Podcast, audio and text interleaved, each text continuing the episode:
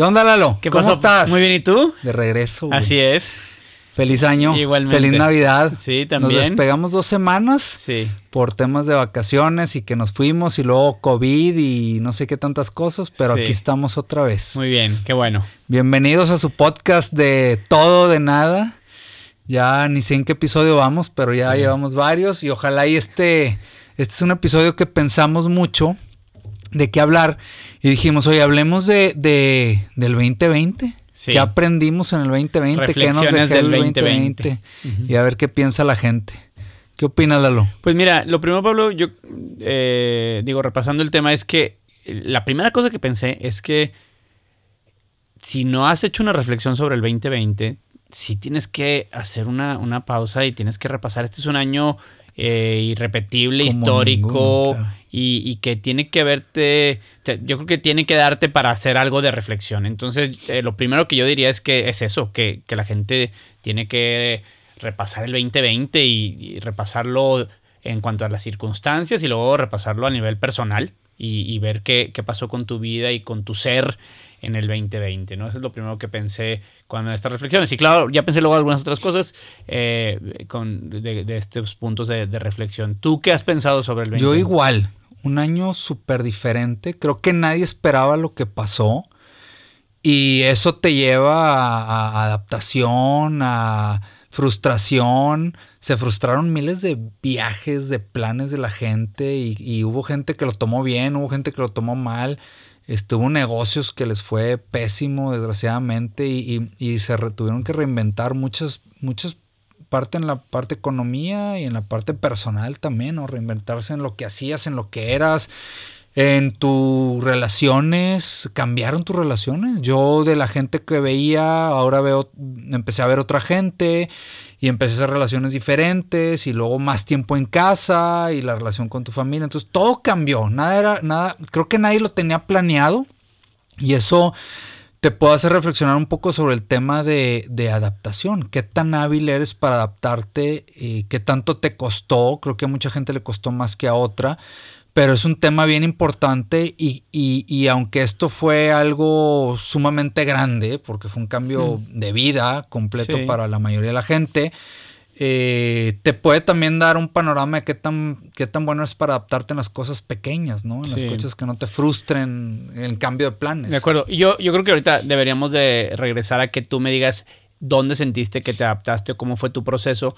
Pero eh, yo empezaría también eh, por mencionar que todo esto partió de una situación que alguna vez ya te lo he platicado, de, de cómo un es prácticamente de las pocas cosas que podían haber sucedido para que le afectara la misma cosa a todo el mundo, a todas las edades. Porque ha habido muchas cosas que le han afectado al mundo. Desde cuestiones climatológicas, tsunamis, terremotos, incendios, o cuestiones de género, este, todo el lo que tiene que ver con, con eh, la desigualdad con las mujeres, o cuestiones de raza, lo que pasó esto en Estados Unidos de Black Lives Matter, y etcétera. Pero este es un fenómeno que afectó a todo el mundo de manera simultánea, a todas las edades. Y cuando hablo de que afectó, también estoy hablando de la parte de, que ya lo mencionaste, de sufrimiento. Yo creo que eh, es, es como oprimió el botón del sufrimiento de todos los humanos de la Tierra al mismo tiempo. O sea, porque, oye, si eres un bebé que nació en COVID, pues ya no socializaste. Sí, sí, sí. Si eres un niño, pues no fuiste a la escuela. Si eres un preparatoriano, no te graduaste, no hiciste deporte al aire libre. Si eres eh, recién graduado, pues no, no fuiste a la universidad y luego además no Eh, tienes... Olimpiadas, no fuiste a las Olimpiadas. Te has preparado cuatro años y no fuiste a las Olimpiadas. Exactamente. Eh, si eres un adulto que ya estaba trabajando, a lo mejor perdiste tu trabajo.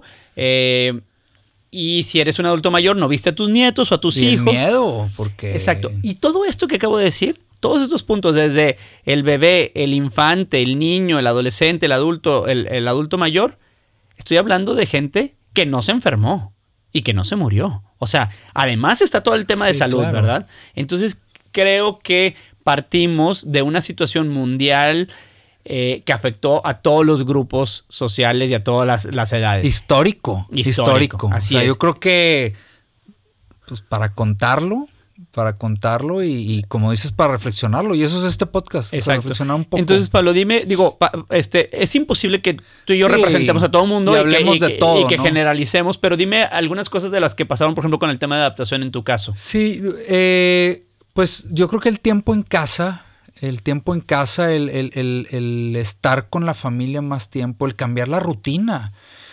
Mm, la vida era como una rutina donde sabía que hacía una cosa en la mañana y luego iba a trabajar y luego venías en las tardes y los fines de semana otra cosa y cambió.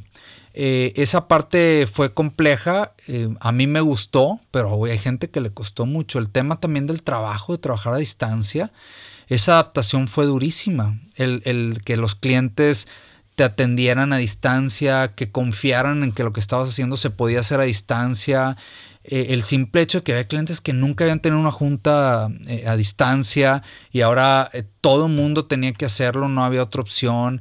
no el, el, cambio del contacto humano, que creo que es uno de los principales puntos que a mí me, me, me afectó. Yo, yo, pues tengo equipos de trabajo y creo que nunca puedo llegarles igual que cuando estoy en una sala con ellos o en una, en una comida y les, y, les expreso y como que hay una energía que transmites que no se puede transmitir a través de la pantalla. y eso a mí me costó, me costó mucho y, y, lo hemos sacado adelante, pero sí anhelo que podamos regresar a esa a esa forma de estar cerca, de poderle decir y darle ahí, como dicen, a pat in the back, o sea, en el hombro y decirle bien hecho, ¿no? Y esa parte, el saludarlos todas las mañanas, no, no, no, hoy no. Yo creo que ese, en cuanto al punto de adaptabilidad, pues ese fue el, gran tema también a nivel mundial, las telecomunicaciones y las comunicaciones, eh, eh, el hecho de que las clases se convirtieron en clases en línea y las juntas se convirtieron en, juntas en línea y las universidades y las escuelas desarrollaron programas educativos a través en línea. Eh, las empresas se movieron a, nuevos eh, eh, aplicaciones o softwares de, o formatos de cuestiones en línea. Entonces, sin duda que es una de las grandes adaptaciones que tuvo. Y hubo, pues, de todo, ¿no? O sea, la, la misma gente que a lo mejor desde no tener un teléfono celular o una computadora, ahora para los mismos adultos mayores, para poder ver a su familia, tenían, sí, tenían que Creo que el mundo se adelantó en tecnología 10 años. Exacto, muy, muy rápido. Esa parte fue de, eh, las más importantes. Y fíjate que, que em, yo, como bien lo dices, una de las reflexiones que hice del 2020 es que el 2020 y la situación de, específica de lo de la pandemia, pues como suele pasar, algunas personas les vino bien y a algunas personas les vino muy mal. Y otra vez, no estoy aquí contemplando el tema de salud y la gente que se enfermó y se murió, ¿no? Pero, pero entonces esto suele, suele pasar en general cuando hay un cambio, ¿no? A algunos les puede ir mejor o beneficiarse y a otros les va muy mal, ¿no? Pero entonces decía, ¿cómo podemos, cómo podría yo eh, concretar qué fue lo que pasó? Y ¿sabes cómo fue lo que pensé? Que el mundo se desaceleró entonces, si tú estabas, pues, con una empresa que a lo mejor le estaba yendo muy bien y tenías un ritmo de vida que te permitía ver a tu familia pocas horas en la semana y no estar tiempo en tu casa y hacer demasiados viajes y todo, te desaceleró a un nivel que a lo mejor fue de provecho. Pudiste hacer más ejercicio, comer más en casa, estar mejor y todo. Pero si estabas en, un, en una situación de vida intermedia, donde la estabas haciendo bien, pero, pero apenas, no sé, pusiste tus, ahorros en un negocio, un nuevo restaurante, un nuevo restaurante eh, acababas de tomar un empleo, a lo mejor, no sé, de, tal cosa. Se desaceleró tu vida ahí y te vas para atrás a un punto precario, a un punto dificilísimo. Y si estabas en una situación complicada y difícil y te desaceleró tu vida, pues te desaceleras a una situación que puedes mm, rayar en la depresión y pues, en la, en la pérdida, este, y otra vez, todo esto eh, en la cuestión circunstancial, no estoy hablando de la salud ni de estar enfermo ni nada. Entonces esa fue una de mis reflexiones. Creo que el mundo se desaceleró y a algunas personas eso les vino bien. Yo, por ejemplo, tenía un ritmo de vida muy acelerado, trabajaba prácticamente 12 horas diarias y ahora no podía trabajar 12 horas diarias porque no me lo permitía el tema del hospital y los consultorios y todo. Entonces empecé a trabajar muchas menos horas y luego cuando se fue recuperando un poco el hecho de que los pacientes volvieran a la consulta, pues nunca volvieron en, al, ritmo, Y eso, en mi caso particular, pues me benefició porque, por ejemplo, yo ahora todos los días como en mi casa. Claro, pero tal vez eso también... Eh, tenías un nivel de ingreso que el bajarle un 20 o 30% no te afectó tanto en algo crítico. En algo crítico. En algo crítico. Exactamente. y eso no, no, simplemente quitó un poco de comodidad, pero no te. Pero hubo gente al revés, que sí, le pegó en lo crítico, en, lo mínimo indispensable. Definitivamente, claro. Sí. Oye, yo, yo otro tema, digo, cambiando un poco el punto, pero una de las cosas que aprendí, que para mí fue importantísimo, es el tema de la información. No, no o sea, se hizo una ola de información y desinformación impresionante, ¿verdad? O sea, veías que no sé quién decía A y luego decía B y el de la OMS decía que sí y luego que no. Y empezó una información y siento que ahí yo aprendí bastante del tema de, la información y de la comunicación, de decir, oye, ¿qué está pasando? Es súper crítico informar bien y se vale decir no tengo suficiente información y, era algo que casi nadie decía.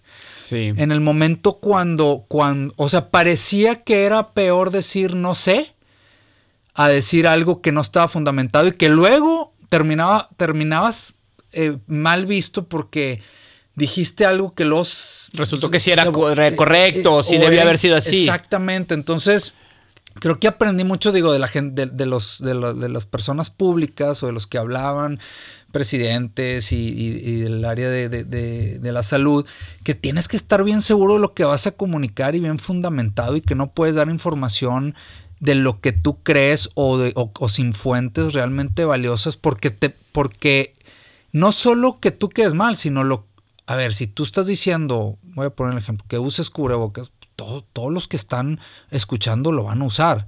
Y si era lo contrario y ya te equivocaste, puedes causar mucho daño. Entonces, llevándolo a la parte personal, el tema de la información, aprendí mucho en que, en que hay que ser muy cuidadosos con la información y los medios de información que hay ahorita. Sí, sí, a mí se me hace muy buen punto de reflexión este eh, a nivel personal, Pablo, porque no es solamente los, los comunicadores de la información o, o las autoridades, sino también el que escuche la información tiene que abrir aprender. su mente, aprender de que probablemente una gran parte de la información que está recibiendo todos los días antes de la pandemia también era eh, ideas equivocadas. Estamos en la era de la información, sí. te saturas de información. Claro, y entonces todo porque tiene un marquito bonito y parece que viene de una revista o así, eh, se asume como que es, una eh, información real y no.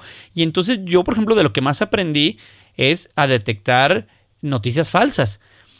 Al punto de que yo te diría que casi todo lo que veo en redes sociales considero que es falso hasta que no lo pueda yo ir a corroborar. ¿Pero dónde? Ese, es un tema. Sí, bueno, eh, digo, a lo mejor yo porque soy médico y puedo a lo mejor meterme a, la, información médica, pero, pero no es fácil. Y, y eso, pero eh, de entrada, entonces yo lo que digo es, necesitas ser más cuidadoso también con lo que consideras como real y como una noticia verdadera. Y tienes que ser un poco más juicioso y checar las fuentes. Pero luego en ese tema de la información siento que estamos también desprotegidos, porque cuando no, ¿cuáles son las fuentes verdaderas? Pues sí. Ni sabes, estás desprotegido y estás como la expectativa y en vez de ser ayuda a la información, empieza a ser una, una, un, como un handicap de que te empieza a abrumar o, te empieza a confundir o simplemente... Pero hay, cosas muy sencillas. Por ejemplo, el, típico mensaje en WhatsApp que dice, el biólogo ah, Carl no sé qué eh, de la Universidad de Wisconsin eh, dijo que tal y tal.